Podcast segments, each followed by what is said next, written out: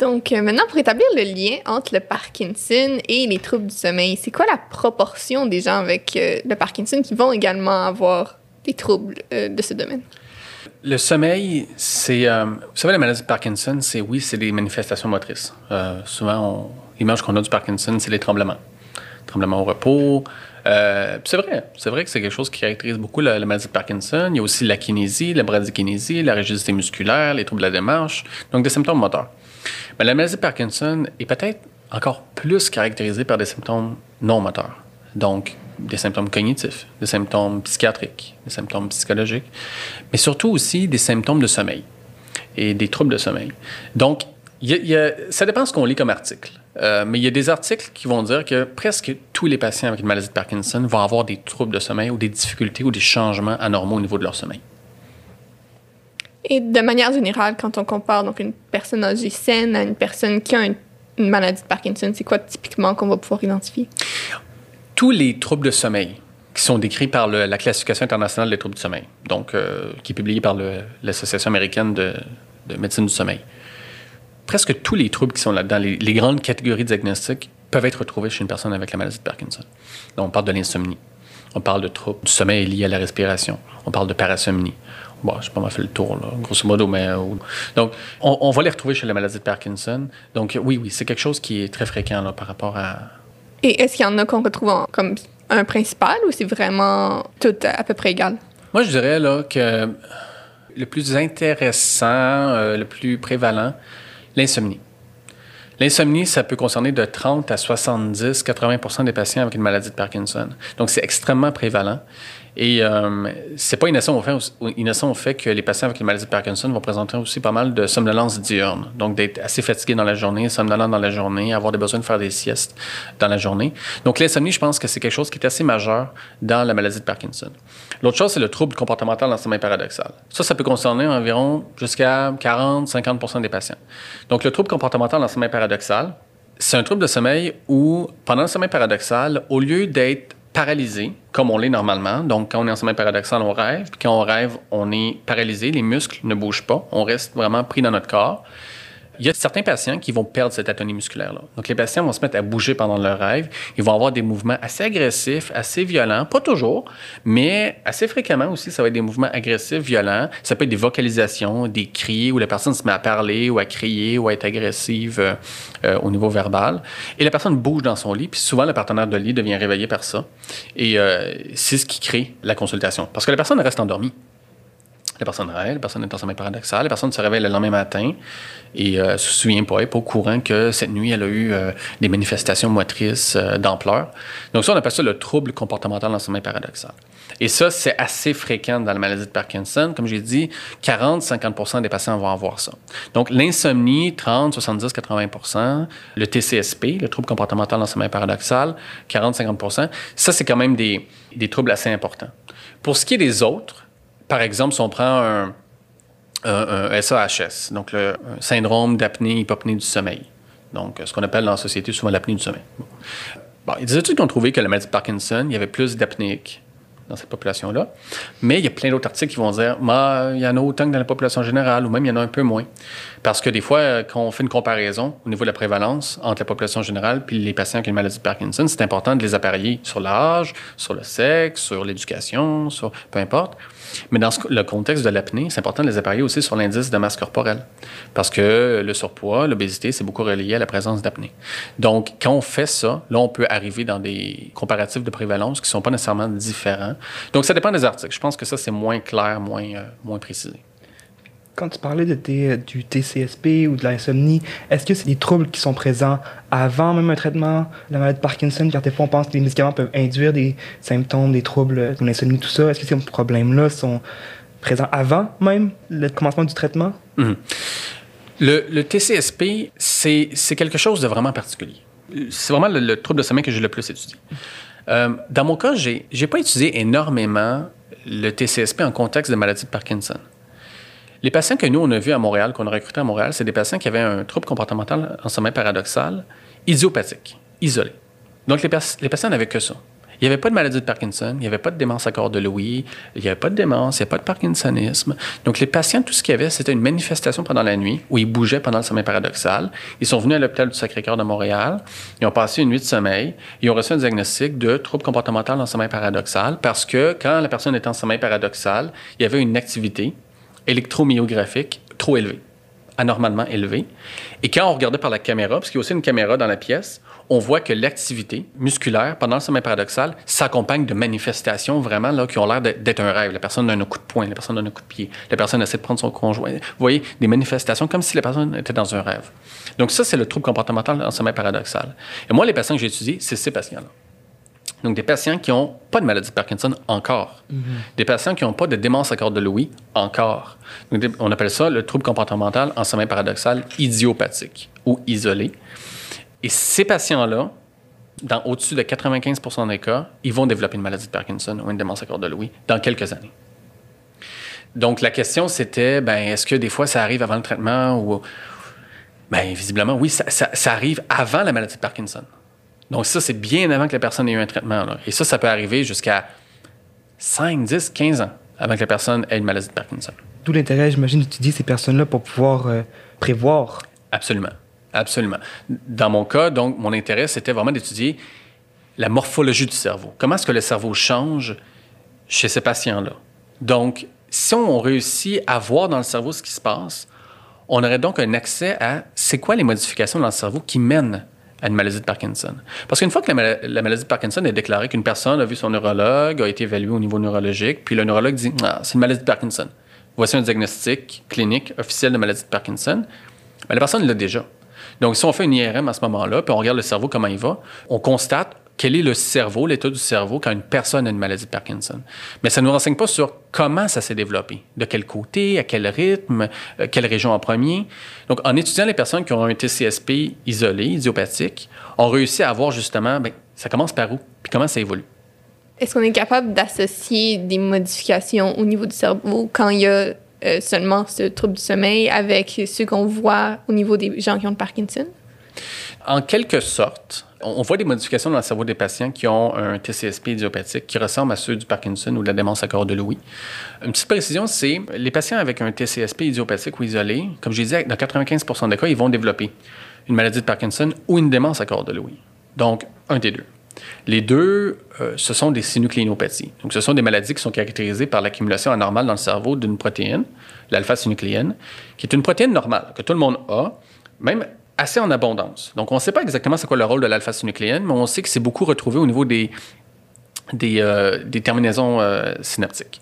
Donc, c'est tout à fait normal d'en avoir, mais ce qui arrive, c'est que chez ces patients-là, l'alpha-synucléine prend une forme anormale. Sa conformation devient anormale, et ça, ça l'amène à s'agréger, puis à former comme des dépôts dans les neurones.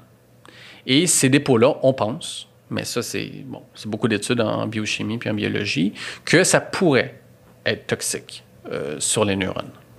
Donc, ça, on appelle ça des synucléinopathies. Toutes les maladies qui sont caractérisées par une accumulation anormale de ces dépôts-là, c'est des synucléinopathies, dont fait partie la maladie de Parkinson ou la démence à corps de Louis.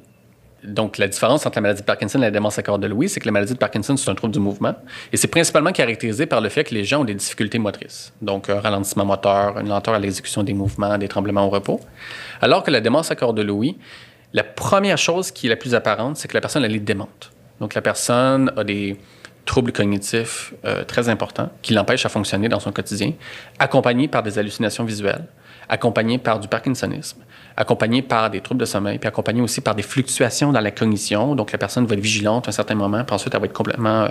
Euh, elle, ne sera plus capable de porter son attention sur son environnement, puis elle va revenir soudainement euh, vigilante. Donc, des grosses fluctuations comme ça. Donc, ça, c'est la démence à corps de l'eau. Donc, les gens qui ont été CSP isolés, idiopathiques, sont à risque de développer une synucléinopathie clinique. 50% d'entre eux vont développer une maladie de Parkinson en premier, puis 45% vont développer une démence à corps de Louis. Donc, la question, c'est toujours de savoir, ben, la personne qu'on voit qui a un TCSP idiopathique, est-ce qu'elle est en train de développer une maladie de Parkinson ou est en train de développer une démence à corps de Louis? Parce que c'est pas pareil. C'est pas pareil si dans six ans, la personne va avoir des troubles moteurs, mais elle va être quand même relativement saine, cognitivement, ou si dans six ans, la personne est démente, avec des hallucinations. Donc ça, c'est une grande question, d'essayer de savoir, euh, OK, on s'en va vers où, là? Quand on passe justement la transition entre euh, trouble du sommeil paradoxal vers la démence ou en fait une synucléopathie, est-ce qu'on passe nécessairement par le trouble cognitif léger ou ce n'est pas nécessairement un chemin euh? Hum. Euh, c'est une bonne question.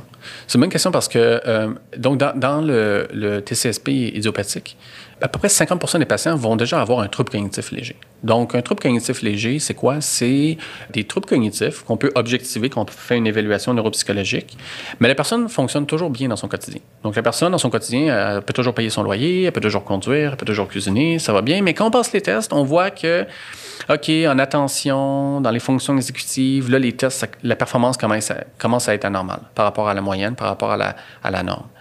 Euh, mais ça n'affecte pas le quotidien de la personne. Donc, ça, on appelle ça un trouble cognitif léger. On sait, euh, par des études dans le laboratoire de Jean-François Gagnon, euh, que les patients avec un TCSP isolé, idiopathique, qui présentent aussi un trouble cognitif léger, sont à haut risque de développer une démence à corps de Louis. C'est plein de sens, hein, parce que c'est un peu un stade intermédiaire, comme vous dites. Je pense que ce qui est important, c'est euh, de garder à l'esprit quand même que, puis ça, c'est dans la maladie de Parkinson, c'est pareil, c'est que ça se peut qu'une personne ait une maladie de Parkinson. On l'évalue, on fait une évaluation neuropsychologique. La personne a l'air d'avoir un trouble cognitif léger.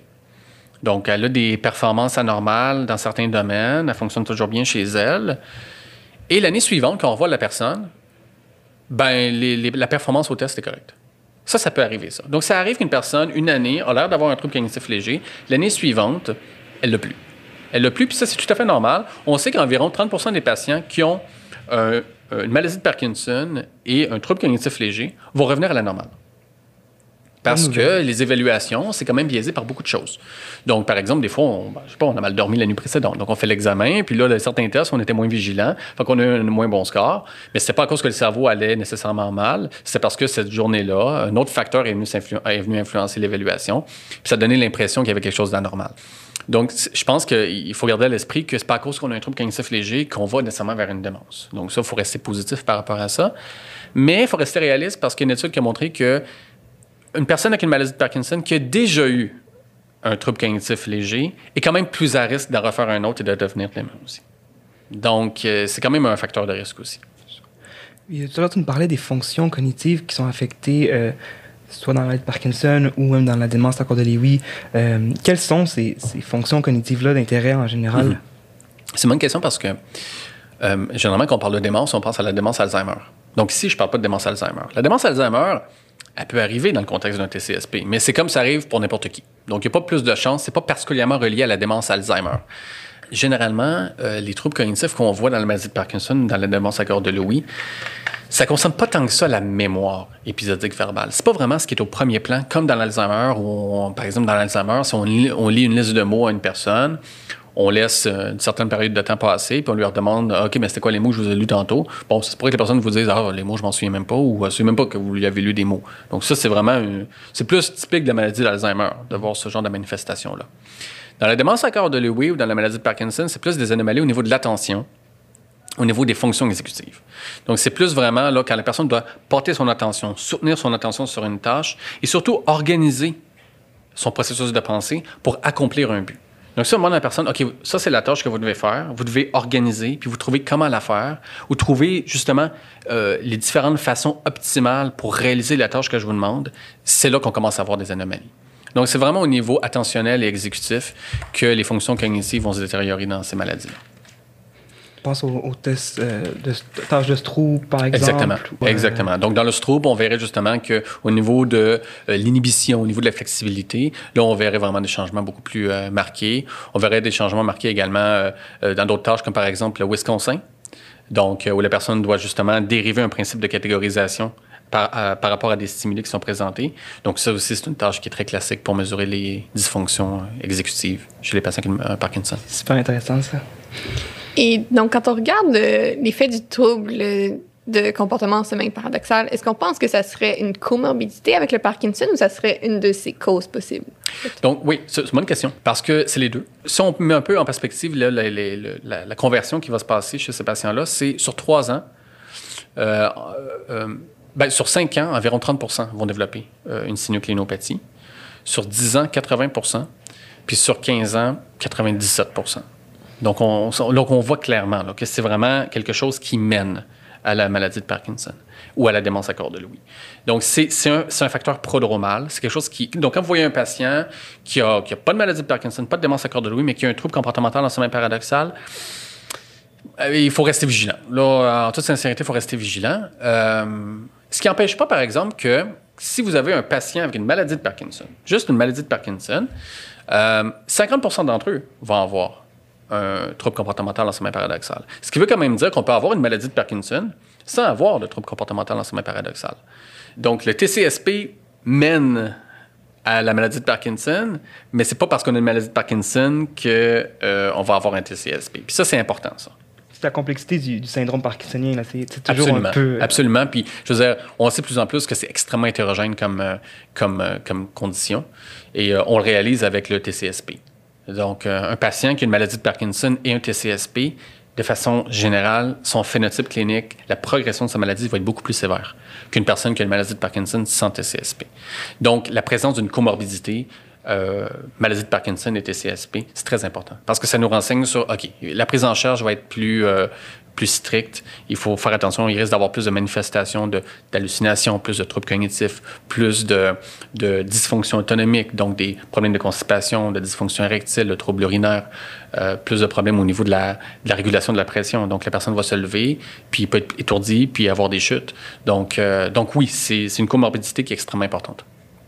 Donc, euh, dans vos études, vous êtes intéressé euh, aux modifications au niveau du, cerveau dans les patients Parkinson avec ou sans trouble du sommeil, si je mhm. comprends bien. Euh, est-ce que vous pouvez nous décrire un peu les, types de tests qu'on peut utiliser pour étudier ça? Mhm. Donc, donc, moi, je me suis vraiment intéressé à des patients qui n'avaient pas encore la maladie de Parkinson. Donc, c'est des patients qui avaient le TCSP, pas encore la maladie de Parkinson. Donc, c'est des patients qu'on a vus à l'hôpital du Sacré-Cœur de Montréal. Donc, ils ont passé une nuit de sommeil. Ils ont eu un diagnostic de TCSP. Ils ont passé un examen neurologique par un neurologue, Ron Postuma, très connu dans le domaine. Donc, ils ont évalué. Puis, il a certifié, en effet, il n'y a pas encore de maladie de Parkinson. Euh, les patients ont passé une évaluation neuropsychologique pour être sûr qu'il n'y avait pas de démence. Puis, en effet, aucun d'entre eux avait une démence. Et euh, ensuite, moi, je leur ai passé une IRM.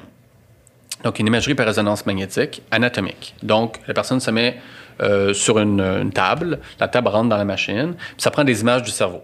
Donc, ça prend des images du cerveau anatomique. Donc, ce n'est pas le fonctionnement du cerveau qui nous intéresse, c'est la morphologie, de quoi le cerveau a l'air. Puis, une fois qu'on a le scan du cerveau du patient, là, on peut faire toute une panoplie d'analyses morphométriques pour mesurer différentes choses dans le cerveau. Donc, on peut mesurer le volume de la matière grise, on peut mesurer l'épaisseur du cortex, on peut mesurer la forme des structures sous-corticales, on peut mesurer l'état de la matière blanche. Donc, on peut mesurer énormément de choses, puis moi, c'est ce que j'ai fait. Et est-ce qu'on voit des différences? Donc, en fait, quand j'ai commencé ça, on en savait extrêmement peu, peu sur la morphologie du cerveau chez ces patients-là. On savait que le cerveau était il commençait à être atteint dans la maladie de Parkinson, mais on ne savait pas avant qu'une personne ait la maladie de Parkinson, des années avant, même peut-être une décennie avant, chez les personnes qui ont le TCSP. Est-ce que la morphologie du cerveau est déjà normale? Est-ce que la matière grise est déjà en train de subir des modifications? Et euh, quand moi j'ai commencé à travailler là-dessus, il y avait deux études. Là, maintenant, il commence à en avoir pas mal plus. Mais euh, donc, on savait presque rien. Donc, on a vu à peu près, quoi, peut-être une soixantaine de patients qui ont passé un scan IRM ou aussi des contrôles pour comparer. Et en effet, on voit que les patients qui ont un TCSP, pas de Parkinson, pas de démence à corps de euh, ont déjà des régions de leur cerveau qui sont amincies. Quand je dis amincies, je fais référence au cortex cérébral. Donc, le cortex cérébral, c'est vraiment le manteau de, de, tissu qui est autour du cerveau. Et on voit qu'il est aminci. Donc, si on mesure le cerveau, sur le scan, euh, au niveau de l'épaisseur du cortex cérébral, on verrait que dans le lobe frontal, puis dans le lobe euh, temporal postérieur, c'est beaucoup plus mince, significativement plus mince que chez des contrôles. Donc, ça nous dit que même si on est face à des personnes qui ont juste un trouble du sommeil, même s'ils vont développer la maladie de Parkinson ou la démence à corps de Louis dans, dans des années, même s'ils n'ont pas encore de parkinsonisme officiellement ou pas encore de démence, on voit déjà que le cerveau commence à être anormal. Donc, on voit que le cortex cérébral est aminci. Et quand on fait des analyses vraiment particulières euh, sur les structures sous-corticales, donc les, structures qui sont au milieu du cerveau, par exemple, le putamen, le noyau codé, le globus pallidus, le thalamus, qu'on prend ces structures-là, on les identifie, on les isole, on les segmente, puis on les extrait en les gonflant donc là, tout ça, je dis ça, euh, c'est computationnel, là. C'est pas, pas, de la pathologie, Donc, donc, on prend ça, on les gonfle. On peut générer autour de la structure un genre de filet. et mesurer à chaque point de ce filet-là si la surface elle est anormale par rapport à des contrôles. Et on voit en effet que le putamen et le globus pallidus, ces deux structures-là, ont déjà une forme, une surface anormale, donc des années et des années et des années avant que la maladie de Parkinson se déclare. Ça, c'est d'intérêt parce que dans la maladie de Parkinson, ce qui fait qu'une personne a vraiment des symptômes moteurs dans la maladie de Parkinson, c'est vraiment parce qu'il y a certains neurones dans le cerveau qui meurent, les neurones de la substance noire, qui sont riches en dopamine. Ces neurones-là projettent sur le putamen, beaucoup sur le, striatum, mais le striatum, c'est la composition du putamen et du noyau codé. Donc, ces neurones-là de la substance noire projettent sur le putamen et c'est ces neurones-là qui meurent. Donc, ça, c'est le, fait de trouver des anomalies de la surface déjà chez des patients qui ont un TCSP idiopathique, qui n'ont pas encore de Parkinson ou de démence de Lewy. Bien, ça montre qu'on peut déjà identifier des changements dans le cerveau. Donc, les changements dans le cerveau, c'est pas quand on a la maladie de Parkinson ou la démence de Lewy là, qui apparaissent. C'est pas spontanément. Là. Ça fait déjà très longtemps en avance qu'on commence à les voir. Et ces personnes-là qui ont un, TCSP, est-ce que c'est à tout âge ça peut arriver ou c'est généralement accompagné avec la vieillesse ou ça peut être même à, notre âge, là, 20, 25 ans? Généralement, c'est 50 ans. 50 ans. 50 ans. Donc, c'est vraiment, oui. Donc, les personnes qui disent, ah, je bouge. souvent, les gens vont dire, euh, quand on parle de ça, ils vont dire, ah, mais je bouge la nuit beaucoup, ou mon conjoint bouge beaucoup. Bon, dans la vingtaine, dans la trentaine, c'est, normalement, c'est pas ça. Euh, c'est, normal de bouger la nuit. Puis, comme j'ai dit, on n'est pas censé bouger tant que ça en sommeil paradoxal. Mais dans les autres stades de sommeil, on bouge, euh, on a des micro-réveils la nuit, donc on se tourne d'abord, on se tourne de l'autre côté. Donc, ça, c'est, normal de bouger la nuit. des personnes qui ont une apnée, donc un, syndrome d'apnée-hypopnée du sommeil, quand même sévère, ils peuvent avoir des manifestations qui ressemblent à des mouvements euh, élaborés en sommeil. Et des fois, en les voyant, on pourrait penser que c'est un TCSP, d'où l'importance que la personne passe un, examen polysomnographique, puis qu'on voit que, ah oui, il y a aussi une apnée du sommeil, puis si on règle l'apnée du sommeil, puis que les mouvements demeurent, ah, peut-être que finalement on est face à un TCSP. Mais si les mouvements disparaissent quand la personne a un traitement, comme un CPAP ou une machine qui s'assure de, fournir un débit respiratoire normal, euh, puis que les mouvements disparaissent, ben dans ce cas-là, c'est juste dû à l'apnée du sommeil. Donc, euh, ouais. Donc, en recherche, est-ce que ça peut représenter une difficulté d'avoir des, faux diagnostics ou une fois avec la polysomnographie, est-ce qu'on élimine pas mal ces faux positifs? C'est sûr que euh, dans la recherche sur le TCSP, il y a beaucoup d'études, beaucoup d'équipes qui vont utiliser un questionnaire. Parce que quand même, c'est pas tout le monde qui a accès à une clinique de sommeil. Euh, selon euh, la ville où on se trouve euh, sur la planète, on n'a pas toujours accès à une clinique du sommeil. On n'a pas toujours l'argent pour que les, patients passent une évaluation au, complet d'une nuit de sommeil. Parce que c'est pas juste se rendre à la, clinique de sommeil. Hein. Il faut passer la nuit là, il faut avoir l'équipement. Il faut avoir une équipe de techniciens qui va lire le tracé électroencéphalographique, qui va documenter ça. Il faut avoir un médecin qui va l'interpréter puis arriver avec un diagnostic. Donc, c'est tout un appareillage puis une infrastructure professionnelle. Donc, beaucoup d'équipes vont euh, passer un questionnaire. Un questionnaire qui dit tout simplement, euh, y a une question qui dit, ben la nuit, est-ce que euh, on vous a déjà dit ou votre conjoint a déjà observé que vous bougiez, que vous aviez des mouvements très intenses, que vous mimiez vos rêves, que vous parliez en dormant, puis, ou que vous, que criez en dormant? Mais comme j'ai dit, on peut répondre oui à ça, puis finalement, c'est à cause de l'apnée du sommeil. Ou on peut répondre oui, puis finalement, c'est pas si pire que ça. Donc, oui, ça, ça, peut être un problème en recherche si on utilise juste un questionnaire. Si on fait une nuit de sommeil, donc la personne fait sa nuit, puis on a, on a l'impression que la personne a un TCSP, euh, ça se peut que ce soit pas ça. Euh, ça se peut que l'année suivante, on donne un médicament puis, ou autre chose, puis c'est pas ça, puis ça a passé. Donc, oui, c'est toujours possible. Puis j'ai des exemples à l'esprit de patients, en effet, on pensait qu'il y avait un TCSP, puis ah, finalement, bon, cliniquement, euh, ben, ça ne l'est pas nécessairement. L'année suivante, on, dirait que c'est pas ça, c'était peut-être l'apnée qui, créait ça. Puis en, réglant l'apnée, finalement, la personne ne l'a plus. Alors qu'on pensait que c'était un TCSP vu les manifestations. Donc, c'est de la recherche clinique, hein, euh, au bout de la ligne. Et il faut être, faut être indulgent aussi envers soi-même par rapport à ça. Ouais. Donc, être capable d'identifier ces modifications avant l'apparition du Parkinson, est-ce que ça peut avoir une utilité pour les patients concrètement? Mhm. Jusqu'à récemment, j'aurais dit non. Parce que, euh, donc, on passe euh, une IRM un patient, euh, on voit des anomalies au niveau de la moyenne. Donc, on, avait quoi? 50 patients, on avait 50 contrôles. Puis on voit des anomalies au niveau de la moyenne. Donc, c'est vraiment des différences de groupe qu'on trouve. Comment est-ce qu'on peut ramener ça au niveau individuel? Ça, c'est la grande question de la recherche en sciences. Est-ce qu'on peut ramener tous ces trucs-là au niveau de, de l'individu? Moi, ça me préoccupe, ça. Parce que en tant que clinicien, moi, j'ai besoin. Mais c'est pas, pas que ça. J'ai des intérêts aussi qui sont plus fondamentaux. Mais en tant que clinicien, moi, j'aime bien penser que ma recherche pourrait servir un jour à quelque chose au niveau concret, au niveau du patient. Ça m'a beaucoup travaillé. Puis récemment, donc il y a même pas deux semaines ou une semaine, euh, on a publié un article dans Annals of Neurology. Et euh, c'est un article intéressant parce que avec un travail qu'on a fait avec euh, une équipe en Australie, on a pris l'équipe de Montréal, l'équipe en Australie puis une équipe en France. Et on a mis ensemble des patients qui avaient un trouble comportemental dans sommeil paradoxal. Puis on a réussi à dériver du cerveau une signature clinique anatomique. Donc on a pris toutes les manifestations cliniques de ces patients-là. Donc des petits troubles moteurs, des troubles cognitifs, euh, de la constipation, euh, le fait qu'ils bougent en, sommeil, donc euh, l'âge, la dépression. donc, on a, on a tout pris les manifestations cliniques. On a pris des scans, puis la déformation du cerveau. Puis on a fait une technique qu'on appelle une régression des moindres carrés partiels pour dériver une signature dans le cerveau qui correspond à ces manifestations cliniques-là.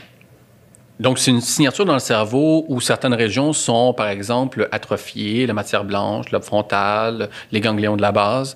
Donc, et, ça, c'est associé aux troubles cognitifs, aux troubles moteurs. Et ce qui est intéressant avec ça, c'est qu'avec cette signature-là, on peut la réappliquer sur le scan du patient et dériver pour le patient un seul chiffre. Ce chiffre-là représente à quel point le patient exprime cette signature-là dans son cerveau. Et plus c'est élevé, plus la personne a de chances de développer la démence à corps de Lewy. Puis ça, on l'a montré en, faisant une comparaison avec des patients qui avaient une démence à corps de Lewy, indépendant. Euh, puis on a aussi suivi ces patients-là sur peu près 5, 6, 7 ans euh, en Australie et en France. Puis on a montré qu'en effet, ceux qui ont une plus forte expression de cette signature-là dans leur cerveau sont significativement plus à risque de développer une démence à corps de Lewy. Donc désormais, on a une façon de pouvoir prédire une démence à corps de Louis chez les patients qui ont un TCSP idiopathique encore isolé, sans démence, sans Parkinson. Et c'est assez simple. Donc, la personne passe une IRM, on prend le scan, quelques analyses relativement simples, puis on obtient ce chiffre-là. Puis voilà. Puis on peut savoir, bon, voilà, ça, ça a l'air d'être un chiffre qui correspond plus, duquel on ne devrait pas nécessairement s'alarmer. Puis voici un chiffre euh, qui a l'air d'être plus associé à une à corps de Louis. Maintenant, ça, ça doit être répliqué. Là, je dis ça, ça a l'air incroyable, mais, mais ça doit être répliqué. Il, ça doit être, il doit y avoir des normes aussi pour savoir euh, quand est-ce qu'on doit s'affoler ou pas, ou, quelque mhm. chose. Mais euh, je pense que ça, c'est prometteur et c'est intéressant. C'est super intéressant. Puis, surtout qu'on pense qu'on pourrait aussi le faire avec la population parkinsonienne. absolument, absolument. Non, non. Différentes populations cliniques, différentes synucléopathies. Absolument. Ça pourrait être très, très, très utile. Et donc, si, si vous voulez partager avec nous, est-ce qu'on pourrait savoir c'est quoi vos prochains intérêts de recherche? Ben moi, je continue un peu dans ce domaine-là. Donc, c'est-à-dire que je, je, continue à faire des analyses. Là, en ce moment, euh, j'essaie de mieux comprendre euh, la nature euh, de la protéine qui est responsable de la maladie de Parkinson ou de la démence à corps de Louis. Donc, j'ai parlé de l'alpha-synucléine. Donc, j'essaie de, mieux comprendre comment est-ce que ça ça apparaît dans le cerveau, comment ça se propage dans le cerveau, comment est-ce que finalement la phase nucléaire pourrait être responsable des changements qu'on voit dans le cerveau. Donc là, on a tout plein d'approches pour étudier cette question-là, avec des scans, avec euh, des modèles computationnels. Donc, ça, on fait ça en ce moment. Puis, autrement, je m'intéresse beaucoup donc à la nature des changements qui se produisent dans la démence à corps de Louis. Donc, euh, je travaille avec des équipes un peu à l'international, euh, où là, justement, on essaie de collecter différentes images. Parce que si on a juste 50 images à Montréal, ça reste peu. Mais si on a à peu près 100, 100 images en avec une autre équipe, c'est beaucoup mieux. Puis si on a 300 images en mettant tout plein de laboratoires ensemble, c'est encore, encore mieux. Donc, euh, on essaie de faire des travaux de collaboration internationale comme ça pour essayer de mieux comprendre les, bases anatomiques des changements qui mènent à la démence à corps de Louis. Super. Je pense que ça va être tout pour aujourd'hui. Euh, merci d'être venu euh, nous voir aujourd'hui, parler avec nous.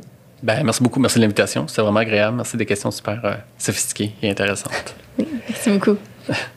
Euh, est-ce qu'on pourrait te suivre si on veut savoir plus de recherches papier? Est-ce que tu as une page Internet, un blog, quelque chose où est-ce que tu... Malheureusement, non. Euh, je dis toujours que c'est en développement, puis que ça s'en vient, mais ça vient jamais. Et, euh, mais ça va venir. Donc, mais bon, si quelqu'un si quelqu'un a des questions ou des, des, commentaires par rapport à ça, toujours sentir libre de m'écrire par mon courriel. Là, ça me fait plaisir de répondre puis de discuter. Donc, absolument. Parfait. Merci. Merci, Merci à vous surtout.